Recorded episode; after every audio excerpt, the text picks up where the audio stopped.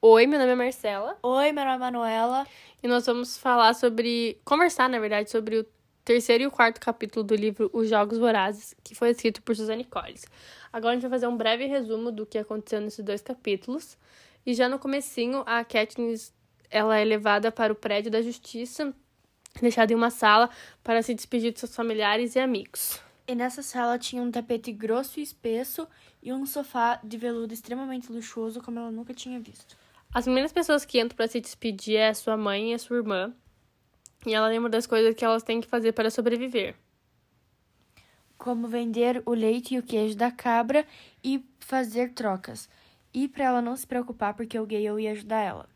Isso e Katniss faz um pedido para sua mãe que ela não vá embora novamente e deixa a Prim por conta própria. Só que nisso elas começam a brigar, ter uma leve discussão e a Katniss faz ela prometer que ela não não vai mais embora.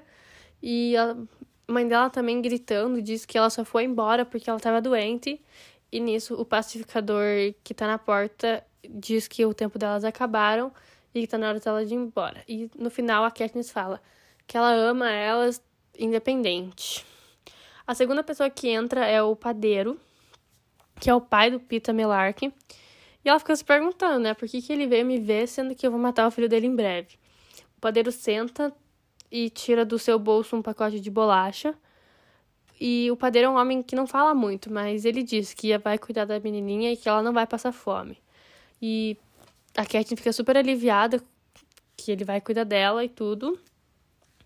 E a próxima pessoa que entra é uma, é uma amiga da, da Katniss, a Maddie, que dá o seu alfinete de pássaro para usar na arena. Por último, entra o Gale, que dá dicas para ela sobreviver e que ela e para ela fazer um e flecha e fala também para ela não ficar preocupada, que ela é tipo, a, a melhor caçadora que ele conhece. E isso os pacifistas chegam e diz que a hora dela acabou e que ela vai ser levada para a estação de trem. Nisso ela sai do prédio da justiça, ela vai para a estação de trem que está cheia de repórteres e ela até fala que não foi bom ela chorar, né? Porque a cara dela é chorando, ia estar exposta em tudo. Mas em compensação, o Peter, ele. O Pita, ele obviamente esteve chorando e não pareceu querer cobrir aquilo. E a Katniss se pergunta, né? Se ele não. Será que isso não é uma estratégia dele para acharem que ele é fraco, triste, decepcionado e essas coisas? Aí eles entraram no trem com destino a Capitol e o trem era ainda mais luxuoso que o prédio da Justiça. Cada um tinha o seu quarto, câmeras, camarins e banheiros com água quente e fria. Isso, e a Katniss até cita, né, que tomar banho de chuveiro de água quente é como tomar um banho de chuva, só que com água quente, que ela nunca tomou banho de chuveiro na vida dela, e ela falou que foi uma sensação muito boa e tudo. Nisso, a é, Ify Trinket, ela é uma a Ify Trinket, ela acompanha o Distrito 12 e ela diz que tudo o que eles precisarem, ela vai estar à disposição deles. Quando a Katniss ela entra no seu quarto, ela repara que o alfinete que ela ganhou da Mad é o Mockingjay. Os Mockingjays eram pássaros que o Capitol produziu. Na verdade, eles eram geneticamente alterados. Um pássaro em especial chamado Jabberjay, ele tinha a habilidade de memorizar e repetir conversas humanas inteiras, literalmente. Eles foram soltos nas regiões onde tinha inimigos do Capitol. E um tempo depois, essas pessoas perceberam, né, que sempre que eles falavam coisas importantes, esses pássaros estavam por perto. Então, quando eles começaram a mentir, isso virou uma piada e o Capitol resolveu fechar os centros e abandonar os pássaros na selva. E nisso eles se acabaram se acasalando com os Mockingbirds, criando uma nova espécie que conseguia replicar tanto os assobios dos pássaros quanto as melodias humanas. E a Katniss lembrou que seu pai adorava é, assobiar para os Smoking Jays quando eles saíam para caçar. Ele sempre assobiava ou cantava e eles sempre repetiam. E esse alfinete fez ela lembrar do seu pai, que faleceu. E ela falou também que ela nunca conseguiu replicar isso ou cantar para os pássaros, porque essa memória era somente do pai dela que ela tinha. Então a Ify Trinket chamou ela para o jantar e quando ela chegou na sala de jantar, era uma mesa farta como ela nunca viu na vida. E depois do jantar, ela foi para uma outra sala assistir o recapitulamento das colheitas por Panem. E nisso, realmente levantou e perguntou se ele perdeu o jantar. E ele vomitou assim no chão e todo mundo começou a rir dele. Então, realmente, ele era um conselheiro, ele já tinha ganho os Jogos Vorazes e ele também era bêbado. Isso, ele ia ajudar eles a conseguir ganhar, né? A sobreviver. O Pita e a Katniss é, levam ele pro, car pro quarto e ajudam o Helmut a tomar banho. Só que nisso o Pita fala pra Kate ir dormir, que ele não precisa de ajuda, que ele ia fazer tudo sozinho. Isso ela pensa, né? Por que, que ele tá sendo tão gentil comigo? E ela acha que esse é um um tipo muito mais perigoso do que um tipo cruel. E acha melhor não criar amizades com ele. E nisso o trem para na plataforma. E quando o trem para na plataforma, ela joga os biscoitos que ela ganhou do pai do Pita para fora da janela. Aí ela começa a lembrar do seu passado e das coisas que podem estar acontecendo com a sua mãe e com a sua irmã no Distrito 12. No outro dia, logo de manhã, de novo, tem uma grande mesa e farta de café da manhã. E é a primeira vez que ela toma chocolate quente na vida dela. Ela nunca tinha tomado e ela acha um sabor muito diferente, mas muito gostoso. Depois do café da manhã, o Pita e o Hammett começaram a brigar. E aí o Pita joga o seu copo de bebida longe, porque ele já estava bêbado de manhã. E eles começam a brigar, e aí o Pita cai no chão. E quando ele se levanta, ele pega um gelo e ele leva, né, pro vermelho que tá perto do seu maxilar. E o Hammett, não, Deixa o machucado aparecer, ele diz. A audiência pensará que você trocou, brigou com outro tributo antes mesmo de você fazer algo na, na arena. E ele diz: Não, isso é contra as regras, eu não vou fazer.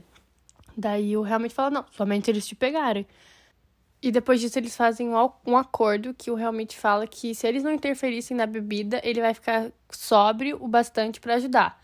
Mas eles vão ter que fazer tudo exatamente o que ele disser para fazer. E eles concordam Aí eles sentem que o trem está diminuindo a velocidade e eles correm para a janela. E veem que já estão chegando perto da estação de Capitol.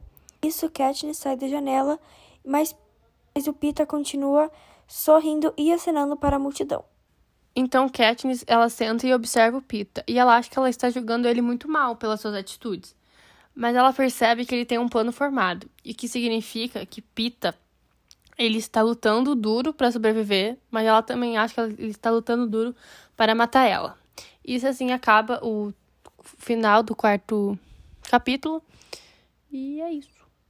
Agora a gente vai analisar os trechos. Eu vou ler esse trecho aqui. Prim estava emocionada por tê-la de volta, mas continuei observando, esperando que ela desaparecesse de nós novamente. Não confiei nela em algum, algum pequeno lugar retorcido Dentro de mim, eu a odiava pela sua fraqueza, pela sua negligência, pelos meses em que ela nos deixou de lado. Prinha perdoou, mas eu coloquei um pé atrás com minha mãe. Coloquei um muro para me proteger de precisar dela. E nada nunca mais foi o mesmo entre nós. Agora eu ia morrer, sem nunca ter ajeitado tudo. Eu pensei como eu tinha gritado com ela hoje no edifício da justiça. Eu tinha dito que a amava, também, no entanto, então talvez deva ter balanceado nesse trecho dá para perceber que ela tem um sentimento de arrependimento, né? Que ela queria ter perdoado sua mãe, mas no momento antes ela não sentia se preparada, que ela tinha muito mais mágoa dentro dela do que perdão. E agora ela não sabe se ela vai morrer ou sobreviver.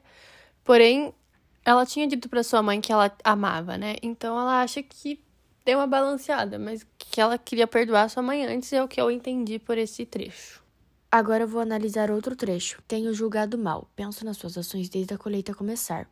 O aperto amigável na minha mão, seu pai mostrando os biscoitos e prometendo alimentar a Prim. Peter fez fazer aquilo?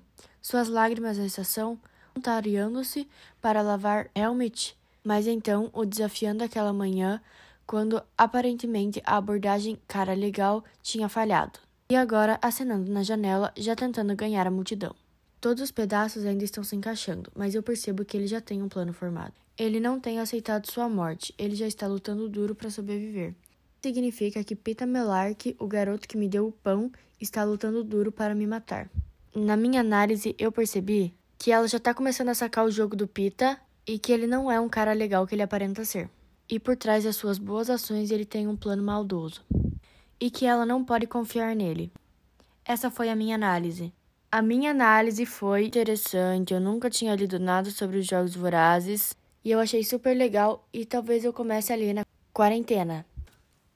Sobre o que eu achei dos capítulos lidos, eu achei muito legal, principalmente o quarto capítulo, né, que dá para ver mais ou menos como vai acontecer, mesmo que não tenha acontecido nada, já dá para ter um gostinho de saber o que, que vai acontecer nesses jogos. E depois que eu li esses capítulos, eu vou começar a ler o livro inteiro mesmo, porque eu achei bem legal. nunca tinha me interessado por jogos vorazes, mas depois que eu li, eu achei bem legal e eu vou terminar de ler. Eu espero que vocês tenham gostado desse podcast. E é isso, muito obrigada por ouvirem.